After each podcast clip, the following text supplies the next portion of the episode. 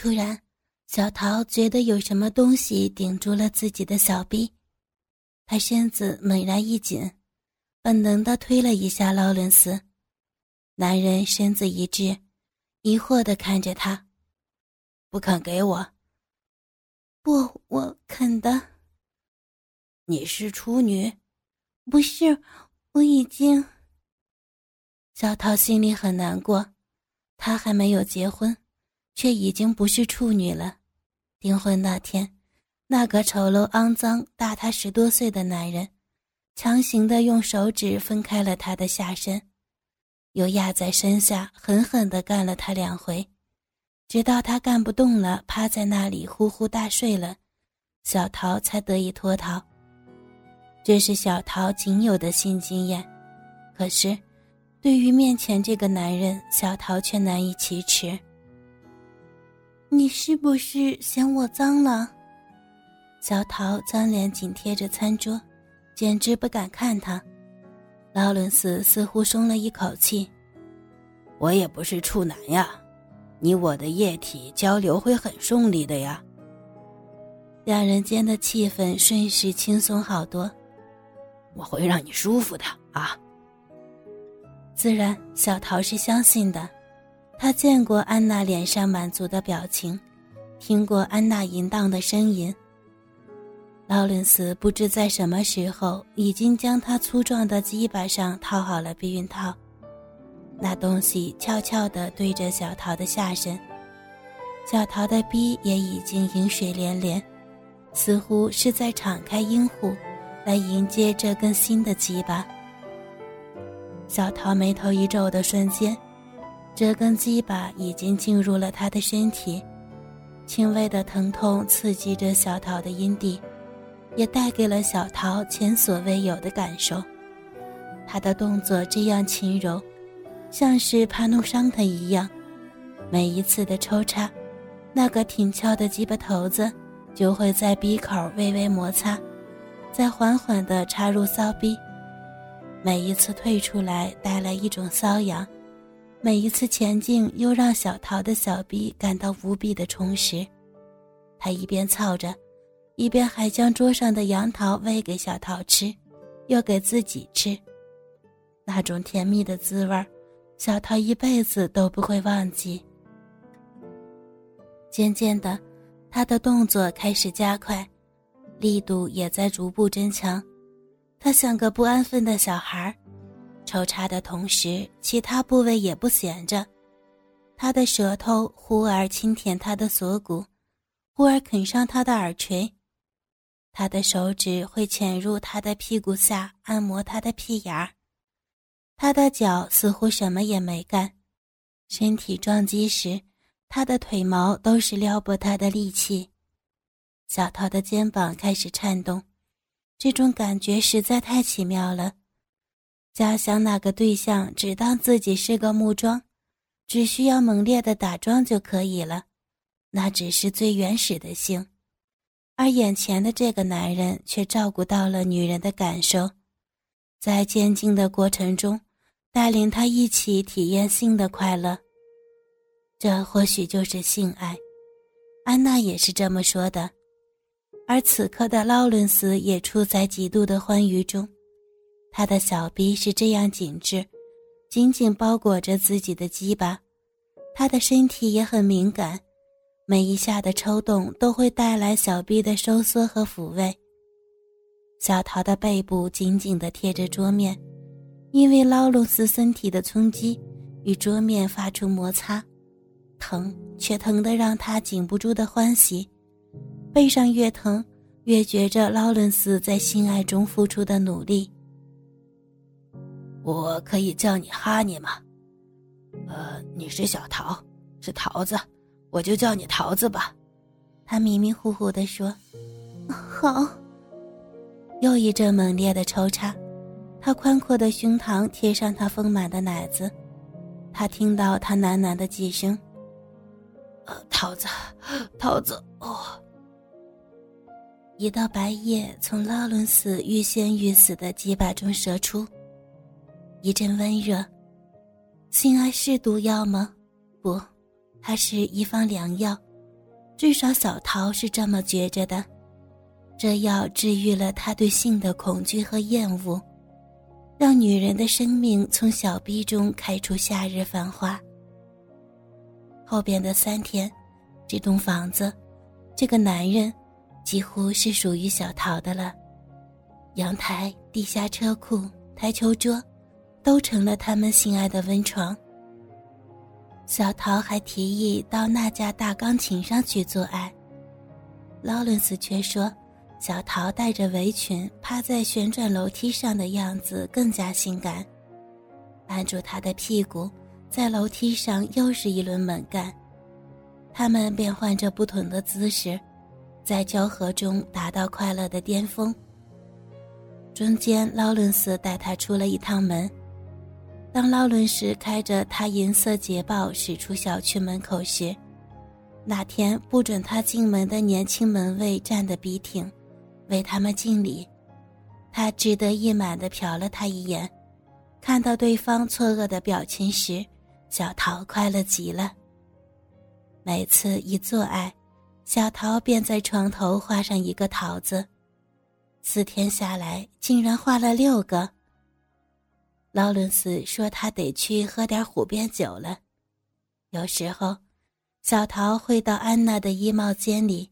看那些漂亮的晚礼服，想象着自己穿上它们和劳伦斯在舞池中旋转的样子。以前不敢想，可是自从被他睡了，自觉的自己可以这么想想。似乎越这样想，心里头便多一份期待和喜悦。可是这样的日子很快就要过去了，因为安娜从东京回来了。安娜是个购物狂，带了好几个行李箱回来。上海的七月酷暑难耐，三十八度的高温，小桃进去出来了五六回，才将安娜带来的东西拖进门。一身大汗的小桃恨恨地看着眼前的一堆奢侈品，心中冷笑：“，劳伦斯摊上这样的女人，迟早要败家，你等着。”以后这个家，这个男人，这样的好东西，迟早是我的。一个礼拜平平静静的过了，劳伦斯甚少回家，安娜也不大出门了。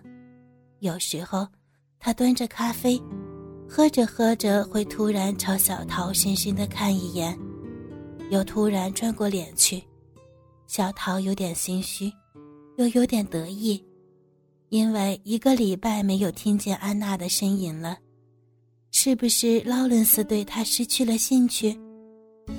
刚这样想着，这天半夜，安娜的一声“快点儿，快点儿”的呼声再次从楼上传来，比之前任何一次叫的都响。每一次呼喊似乎都在向小桃挑衅示威。小桃觉得头顶的灰尘都在往他床上掉，口中不禁骂道：“骚货，不日不舒服呀，千日的骚逼。”安娜千日，她自己难道不千日吗？小桃辗转反侧，夜难成寐，一个鲤鱼打挺冲到厨房，从冰箱拿出一个深紫色的上海本地茄子。他放在水龙头下冲洗了一下，用手用力的揉搓后，趴在楼梯上，重重的往自己的骚逼捅去。安娜喊一下，他搓一次，他喊得越响，他搓得越深。他想象着劳伦斯手指的抚摸，想象着他口中吐出的淡淡香气，想象着他鸡巴的抽插。可是，一根没有生命的茄子，怎么也没有那根暖暖的鸡巴可爱。小桃一把把那东西从小臂中拔出，看着它疲软的挂着他体内的骚水时，小桃叹了一口气，重重的瘫软在楼梯口。第二天，雨下了整整一个上午，安娜也睡了一个上午。用过餐后。他就优雅地坐在钢琴前弹起了曲子，叮叮咚咚的音乐声和着屋外的雨滴声，本是极为和谐的一幕，不知怎的，小桃的眼皮却跳个不停。晚上，对，晚上他必须找劳伦斯谈谈。没等劳伦斯回来，一个不速之客的到来让小桃的不安得到了验证。他是一个漂亮的混血小伙子，深奥的褐色眼珠有着淡淡的忧郁。小桃一打开门，他便湿淋淋的闯了进来。安娜看到他，似乎一点也不惊讶，继续弹着他的钢琴。小桃一看样子不对，识趣的避开。只是避开了他们的眼睛，却给自己找了个合适的位置。站在那里听着。为什么不接我电话？我说过，我们结束了。我爱你，我第一次见你就深深的爱上了你。哎呦，爱我的人可多了去了，我可应付不过来。你说过你喜欢和我做爱，我也喜欢和我先生做爱。小桃狠狠攥住手里的盘子。果然是个骚婊子，在外头勾搭野男人，哼，这样也好，或许对我更有利。小桃继续听着。你知道他有其他女人，刚才开门的女孩子或许只是其中一个。哼，我先背叛他的，他找那个小姑娘也是我同意的。啊，你说什么？你疯了吗？惊讶的不仅是这个男孩子，也包括小桃。安娜忽然停下钢琴，坦然说：“她只是一个乡下丫头，对我构不成什么威胁，这不比她去找上海滩的名媛好多了吗？”那么你也只是当我玩物吗？我喜欢过你，和你做爱，你给过我快乐，我也满足过你，我不欠你什么。你难道没想过，在你离开上海的时候，他和那姑娘也是这样互相满足？你为什么不离婚？离婚？哼，我疯了吗？不过，即便哪天我和他离婚了，我也不会和你在一起。只有劳伦斯这样的男人才配得起我这样的女人，反之一样。你以为我突然去东京干什么呀？他心里总惦记着我和你的事儿，好吧，让他有个外遇，扯平了。邦当一声，小桃再也无力端住手中的盘子。小伙子的目光向小桃看来，眼中带着几许同病相怜。怪不得他做爱的时候想着安娜，怪不得他不肯叫自己亲爱的，自己只是一个玩物罢了。小桃双眼直勾勾地盯着地上破了皮的桃子，突然觉得自己就是那个烂桃子，烂得没了心儿，也丢了面子。这天晚上，小桃没有等劳伦斯回来，就收拾好了行李。她穿上来时的花衬衫，准备离开这座不属于她的豪宅。安娜扔了一张卡给她。一年后，小桃回到了家乡。还是和那个男人结了婚。每次被他压在身下的时候，他都会回忆起那几个上海的夜晚和白昼。劳伦斯给了他性爱的启蒙，让他体验到了极致的快感，也给了他一颗性爱毒药，因为他再也没有感受到高潮。